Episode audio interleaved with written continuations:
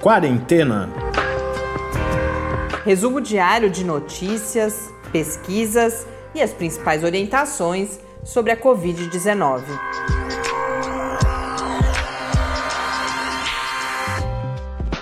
Quarentena, dia 18. Olá, começamos esta 18ª edição da nossa quarentena nesta quinta-feira. Eu sou Mariana Petson. Eu sou Tárcio Fabrício. 18ª edição em que o mundo ultrapassou o marco de um milhão de casos confirmados de Covid-19. Eu inverto um pouco as coisas aqui hoje. Então, comece pelos dados mundiais, que, segundo a Organização Mundial da Saúde, são de 896.450, mas como a gente vem uh, sempre usando aqui no programa, a Universidade John Hopkins, dados atualizados pela última vez há cerca de 40 minutos, agora são 7 horas da noite aqui que a gente está gravando, então por volta de 6 horas da tarde, a John Hopkins já registrava esse número de 1 milhão 7.977, uh, na verdade, casos, né? Confirmados em todo o mundo. Nos Estados Unidos já são 238.820 casos, na Itália 115 mil, a Espanha já se aproximando da Itália 112 mil, então situação bastante parecida. E uma novidade foi que os casos na Alemanha já são em maior número que os casos na China. A Alemanha que tem 84.788, quase 85 mil casos confirmados, e a China 82.432 casos. Antes de eu falar do informe da Organização Mundial da Saúde, vamos voltar na ordem aqui e falar dos dados brasileiros. Uhum. Os dados confirmados no Brasil, segundo a plataforma oficial do Ministério da Saúde, são hoje 7.910, então um, um acréscimo que continua ali na faixa dos mil, mil casos por dia, um pouquinho mais, com 299 mortes registradas. Então, esse o número de mortes nas últimas 24 horas, mortes confirmadas, registradas, né? Uh, bateu um recorde, foram 58 mortes.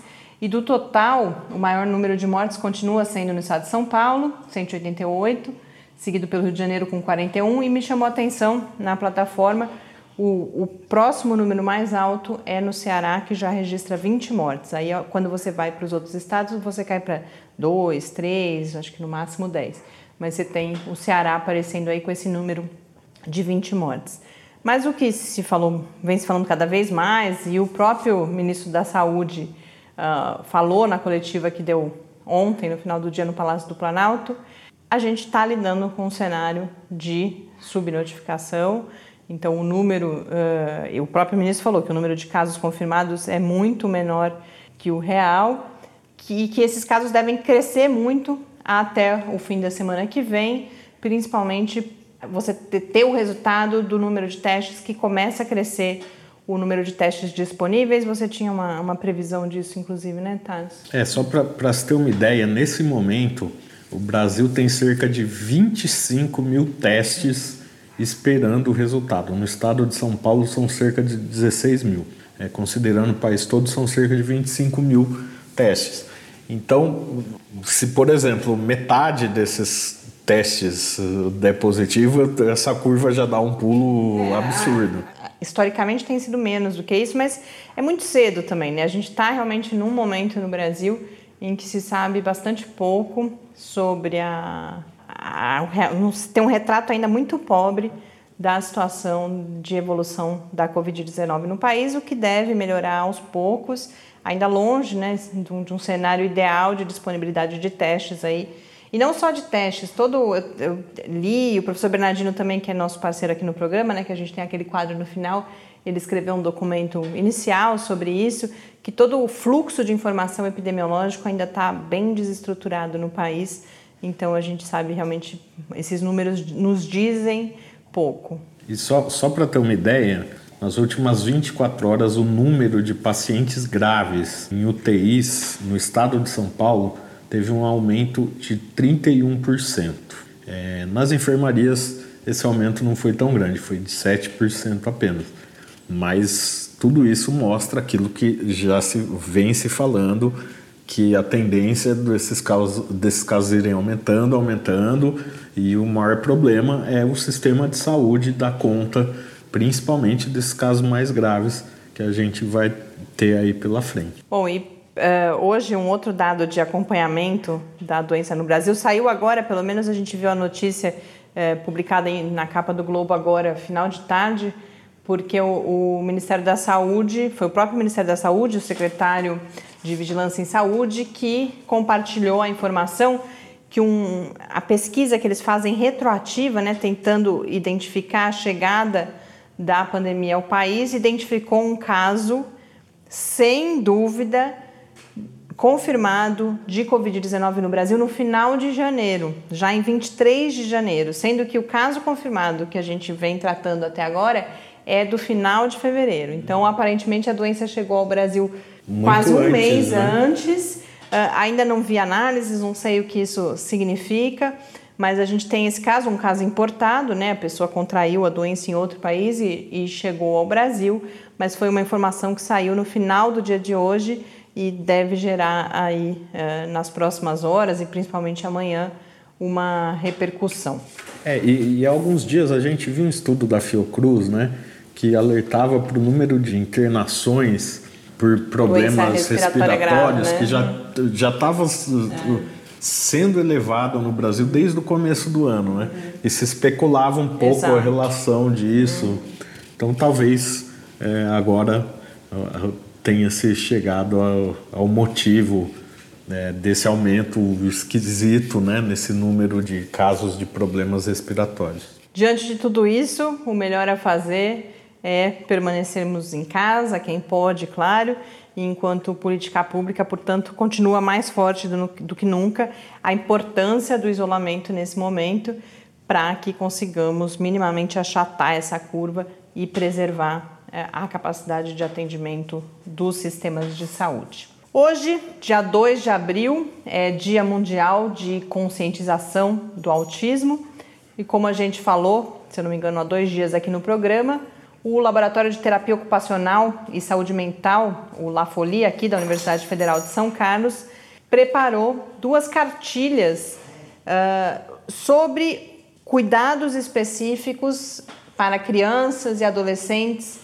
com transtornos do espectro autista, eh, do autismo, né, nesse, nesse cenário de pandemia. E hoje, então, para marcar o Dia Mundial de Conscientização do Autismo, eu conversei com a professora Amanda Dourado Fernandes, do Departamento de Terapia Ocupacional, aqui da UFSCar, que é uma das autoras desse material. São duas cartilhas. Uma é chamada Autismo em Tempos de Coronavírus, como podemos ajudar, e esse material, como a professora explica na entrevista, é voltado à população em geral, para conscientização sobre o autismo e sobre a situação de sofrimento em que familiares e pessoas com autismo podem ser colocadas, uh, colocados nesse cenário da pandemia e justamente como coloca o título para que a gente tenha empatia e às vezes é possível ajudar concretamente e a cartilha fala um pouco disso. E o outro material é mais especificamente de orientações às famílias de crianças e adolescentes com autismo em tempos de coronavírus. Vamos então ouvir a minha entrevista com a professora Amanda Dourado Fernandes, do Departamento de Terapia Ocupacional da UFSCar. Professora Amanda, muito obrigada por conversar com a gente neste Dia Mundial de Conscientização do Autismo, para a gente apresentar esses materiais, compartilhar com mais pessoas a possibilidade de acesso a essas cartilhas que vocês produziram. E são dois materiais distintos, e o primeiro deles é voltado à população em geral, com esse objetivo de sobre o autismo e como vocês colocam, criar uma rede de solidariedade. O que é essa rede de solidariedade? Por que, que é importante, em qualquer momento, e especialmente nesse momento que vivemos da pandemia, que as pessoas saibam mais sobre o autismo e, e, do que estamos falando quando dizemos uh, que é necessário criar uma rede de solidariedade? É, primeiramente, é importante dizer que esse material ele foi criado pensando na pandemia atual, né, mas também no dia 2 de abril, que é o Dia Mundial de Conscientização do Autismo. Né. É fundamental esclarecer que essa conscientização, ela trata-se de um movimento né, de divulgação e conscientização da comunidade sobre o transtorno do espectro autista, mas ele principalmente né, vai refletir sobre é, a defesa e a luta das famílias na garantia dos direitos dessa população. E aí, pensando então nessa condição autista, é importante a gente destacar que quando a gente está falando é, do espectro autista, né, que as crianças e os adolescentes elas são muito diferentes e têm características muito diferentes uma das outras, né.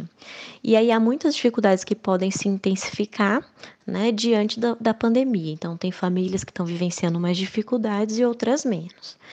É, por exemplo, né, as dificuldades e o sofrimento é, dessas famílias, dessas crianças com a mudança de rotina, é, as atividades foram suspensas, né, as terapias, a escola, e isso pode estar causando um sofrimento para essa população. Então, ter que ficar em casa, o isolamento, gera um sofrimento a todos, assim. Além disso, muitas famílias não têm uma rede de suporte que podem contar para dividir o cuidado né, dessas crianças, desses adolescentes, e isso eles acabam, né, esses cuidadores, se sobrecarregando.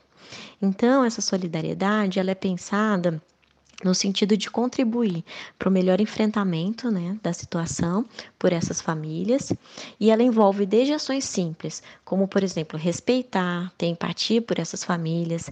Então, diante de uma crise da criança, um choro intenso, uma birra no mercado, né, é, o que, que seria importante? Que a gente pudesse não olhar torto, não culpabilizar essa mãe por essa situação, né? Porque muitas vezes ela não teve com quem deixar a criança, e essas mudanças, essas dificuldades é, que a gente está vendo né, no, nos mercados, essas medidas de segurança pode causar um tipo de estresse, um tipo de sofrimento. Um outro exemplo é garantir que os direitos dessa criança, dessa família sejam respeitados. Então são medidas simples, mas que são importantes. Então eles têm o direito, né, o caixa preferencial, a fila preferencial. E muitas vezes as pessoas duvidam dessas famílias. É, quando eles estão nesses lugares, né? Justamente porque o autismo não tem características físicas presentes. Então, é, é importante que a gente as pessoas, né, os amigos, os familiares, eles se coloquem também no lugar dessas famílias, se conscientizem, né, sobre a situação, sobre as dificuldades e que elas estão, essas dificuldades são ainda mais intensas nesse momento de pandemia por conta das mudanças de rotina, do estresse, do sofrimento que isso pode causar, né, e se coloquem também à disposição para compartilhar desse cuidado, né, se for uma pessoa próxima, que possa ajudar nas tarefas de casa, que possa ir ao mercado, por exemplo, se ofereça para fazer as compras. É, acho que é nesse sentido de conscientizar a população e criar uma rede de solidariedade que a gente tem falado é, nesses materiais. Em relação ao outro material, Amanda, que são propriamente as orientações às famílias, queria que você destacasse alguns desses pontos, né? Que tipo de, de orientação que, que está lá. Uma coisa que me chamou bastante atenção para além do que o material diz que as famílias devem e podem fazer, é uma, uma reflexão sobre não se sentir culpado também por algumas limitações que podem surgir nesse momento. Então, eu queria que você falasse sobre essa outra parte agora, que é uh, esse material direcionado para as famílias. Bom, em relação as orientações às famílias, né? A ideia desse material não foi gerar mais demandas para as famílias, é, dar atividades para que as famílias façam com as crianças em casa, né? Porque a gente acha que esse já é um momento difícil, já é um momento onde elas estão é, enfrentando muitas dificuldades, e aí demandar mais essas famílias pode gerar mais sobrecarga ainda. Então, a ideia do material é poder dar algumas dicas simples, orientar e até acalmar essas famílias, né? E aí eu destaco é, algum, alguns pontos, né, algumas orientações, por exemplo, que eu já falei, em relação ao compartilhar o cuidado das crianças com outras pessoas, pensando nessa não sobrecarga. E aí isso tem a ver também com a importância do próprio cuidador ter espaços e momentos para que ele também possa cuidar de si, que ele possa descansar, né? É, porque a gente sabe que muito, em muitos, muitas famílias esse tempo ou ele é muito limitado ou ele é inexistente. Então a gente também precisa de um tempinho nessas famílias para esse cuidado de si. É, uma outra dica importante é a questão de tentar criar uma rotina com a criança em casa, com horários e algumas atividades. Atividades livres, atividades dirigidas, horário para almoçar, para tomar banho, para dormir. Porque para qualquer criança isso dá segurança, dá proteção, estabilidade, diminui a ansiedade, previne comportamentos e situações estressantes. Outra dica é que nem sempre vai ser fácil ficar com a criança em casa. E por mais que a orientação é, seja né, de, do isolamento social, de não frequentar espaços e aglomerações, nem sempre vai ser possível. E aí pode ser que você tenha sim que sair de casa. E aí é evitar lugares com que tem muitas pessoas, buscar por horários que sejam mais tranquilos para poder sair de casa, que não tenha aglomerações, uma caminhada ao ar livre, em algum parque que tenha árvore, natureza, isso costuma acalmar a criança. É, por exemplo, na Espanha, eles têm, ainda que o isolamento seja muito sistemático e rígido, né, eles têm uma, soltaram uma lei agora que permite e autoriza que as famílias de crianças com autismo saiam às ruas mesmo diante dessa pandemia, tá? É, outras dicas se referem, por exemplo, a saídas ao mercado, à farmácia. Então, caso não seja possível deixar a criança em casa com alguém, é, é, importante que você adote algumas, né, as famílias adotem algumas medidas em relação aos melhores horários para ir com essa criança, horários que tenham menos pessoas nesses espaços, que sejam já locais habituais para essa criança, para ele não ter nenhum estranhamento, que ela de fato é, possa ir para os caixas preferenciais, para as filas preferenciais, já que isso é um direito delas faço algumas orientações em relação a situações de crise, né, de acionar o médico, um profissional de referência, e se isso não for possível, é, e dependendo da gravidade, né, se a criança estiver em risco ou a família, levá-la ao pronto de a unidade de pronto atendimento ou a emergência do plano de saúde. E em relação à não cobrança e a culpabilização dessas famílias, né, eu faço um eu dou uma dica, seria mais uma orientação, é, que é no sentido de que não é fácil, é um momento muito atípico que a gente está vivendo e as dificuldades certamente serão imensas no cotidiano né, de casa, no cotidiano domiciliar. Então, é que essas famílias não se cobrem em relação principalmente às demandas e orientações que são passadas em terapias. Lógico que o máximo que você conseguir fazer em relação a cumprir essas orientações, essas tarefas que são enviadas, é bom, claro que é bom, mas é, não se culpar por não estar conseguindo realizá-los da melhor forma como você considera. Né? Então, tem tarefas, eu preciso agir dessa forma, mas nem sempre vai ser possível. Né? Então, a ideia é que você possa também é, tirar um pouco esse peso de que é um momento é, temporário, essas atividades vão retornar e as coisas vão voltar a se encaixar. É um tanto nesse sentido. Amanda, muito obrigada.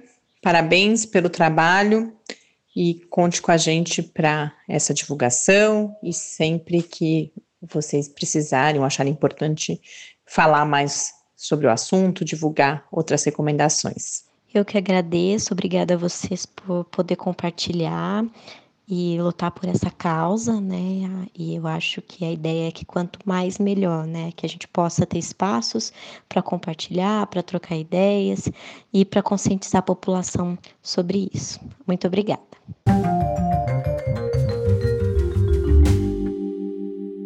Esta foi então a professora Amanda Dourado Fernandes, do, do Departamento de Terapia Ocupacional da UFSCar. E para quem se interessar, as cartilhas estão no portal da UFSCar, numa notícia, e a gente vai disponibilizar também na nossa área lá no site do Lab de Notícias do Quarentena, que é o www.lab, barra quarentena news. Aproveitando. É, eu ia falar a tá mesma tá falando, coisa, tá? Eu lembrei que ontem a gente esqueceu. Que você está falando do nosso endereço, onde a gente coloca esses links no nosso site. É, a gente lembra também do e-mail aqui do Quarentena, que é o podcastquarentena.gmail.com. Também, sempre bom é lembrar o nosso Twitter, que é o arroba Quarentena Cast. Até brinquei com o Tássio hoje, que acho que está com um defeito esse meio, porque ninguém mais fala com a gente por ele. Mas por outros meios as pessoas continuam é, mandando um alô. Hoje, a minha querida amiga Ana, Felipe, meu primo, mandaram, falaram que estão acompanhando. Felipe mandou inclusive uma sugestão de pauta, que eu acho que hoje não vai dar tempo de falar, mas uma pesquisa muito interessante da Universidade Federal do ABC, que a gente tenta comentar amanhã. Então, um abraço aí. Hoje vai para a Ana e para o Felipe. Bom, hoje eu reservei um, um espaço do programa para conseguir dar uma, várias dicas. Eu fui guardando dicas desde o começo da semana e não tem dado tempo de compartilhar. Para nossa felicidade, tivemos entrevistados aí, parcerias todos os dias, mas hoje eu reservei esse é, para garantir que eu consigo compartilhar isso com vocês. Mas antes, a gente acompanha o segundo dia do nosso quadro de perguntas e respostas com o professor Bernardino. Perguntas e respostas sobre a Covid-19. Professor Bernardino, os cuidados com as roupas, principalmente aquelas usadas em eventuais saídas de casa, são uma preocupação e trazem muitas dúvidas às pessoas também. Para a gente começar a falar sobre isso, eu gostaria que você desse indicações de quais procedimentos a gente deve usar para lavar a nossa roupa. Alguma medida diferente daquelas que já fazemos habitualmente é necessária? As roupas devem ser lavadas do mesmo jeito que, que nós já estamos acostumados a fazer. Sempre usar sabão e água limpa, né? Quer dizer, na máquina de lavar, a própria máquina já deixa a roupa de molho um tempo. Mas se for lavar na mão, é bom também deixar a roupa de molho com água e sabão um tempo antes de lavar. Depois que terminar de lavar a roupa, tem que lavar as mãos, né? E lembrar de nunca levar as mãos ao rosto sem lavá-las. Então, assim, é, não tem nenhum cuidado especial com a roupa, a não ser tirar a roupa logo que chegar da rua e já colocar para lavar imediatamente. Mas a lavagem é do mesmo jeito que a gente lava qualquer outra roupa. Mas é bom a gente sempre deixar a roupa da rua separada da roupa limpa, se não for colocar para lavar imediatamente. Muito obrigada, professor Bernardino, e até a próxima questão. Bom, agora vamos então às várias dicas aqui. A primeira delas foi uma indicação do professor Romeu, eu tinha falado já alguns dias que professores e alunos do curso de medicina da Universidade Federal do Paraná, do campus Toledo, estão fazendo tradução para o português dos principais artigos científicos relacionados à Covid-19. O objetivo, como tem a maior parte dos artigos é publicada em inglês, eles acharam importante garantir o acesso, pelo menos das publicações aí mais abrangentes, a profissionais de saúde que eventualmente não tenham essa compreensão do inglês. Então, no dia que eu olhei, já havia 18 artigos lá que eles tinham traduzido. Hoje esse número já deve ser maior e depois a gente coloca uh, o endereço lá no site do Lab. Eu não poderia falar desse acesso a artigos científicos sem mencionar o site que tem sido a minha principal fonte uh, diária de sugestões que depois eu transformo em pauta aqui no podcast, que é o site Links Médicos, produzido pelo médico Euclides Cavalcante, vinculado ao Hospital Sírio-Libanês de São Paulo. Eu não tinha falado antes porque a gente precisa ter cuidado no acesso a esse tipo de fonte de informação. Euclides faz uma compilação imensa, são, sei lá, cerca de 20, 30 artigos lá que aparecem diariamente, inclusive aqueles artigos em pré-print, né, que são, não foram ainda, não passaram ainda pelo processo tradicional de revisão por pares na ciência. Então, para quem não é profissional da saúde e inclusive para quem não é pesquisador, a gente pode chegar a conclusões muito equivocadas, pode aumentar a nossa ansiedade em relação à doença. Mas eu, para quem, principalmente para quem trabalha na área, é uma recomendação assim é, enfática que eu faço, porque é uma fonte de informação bastante importante.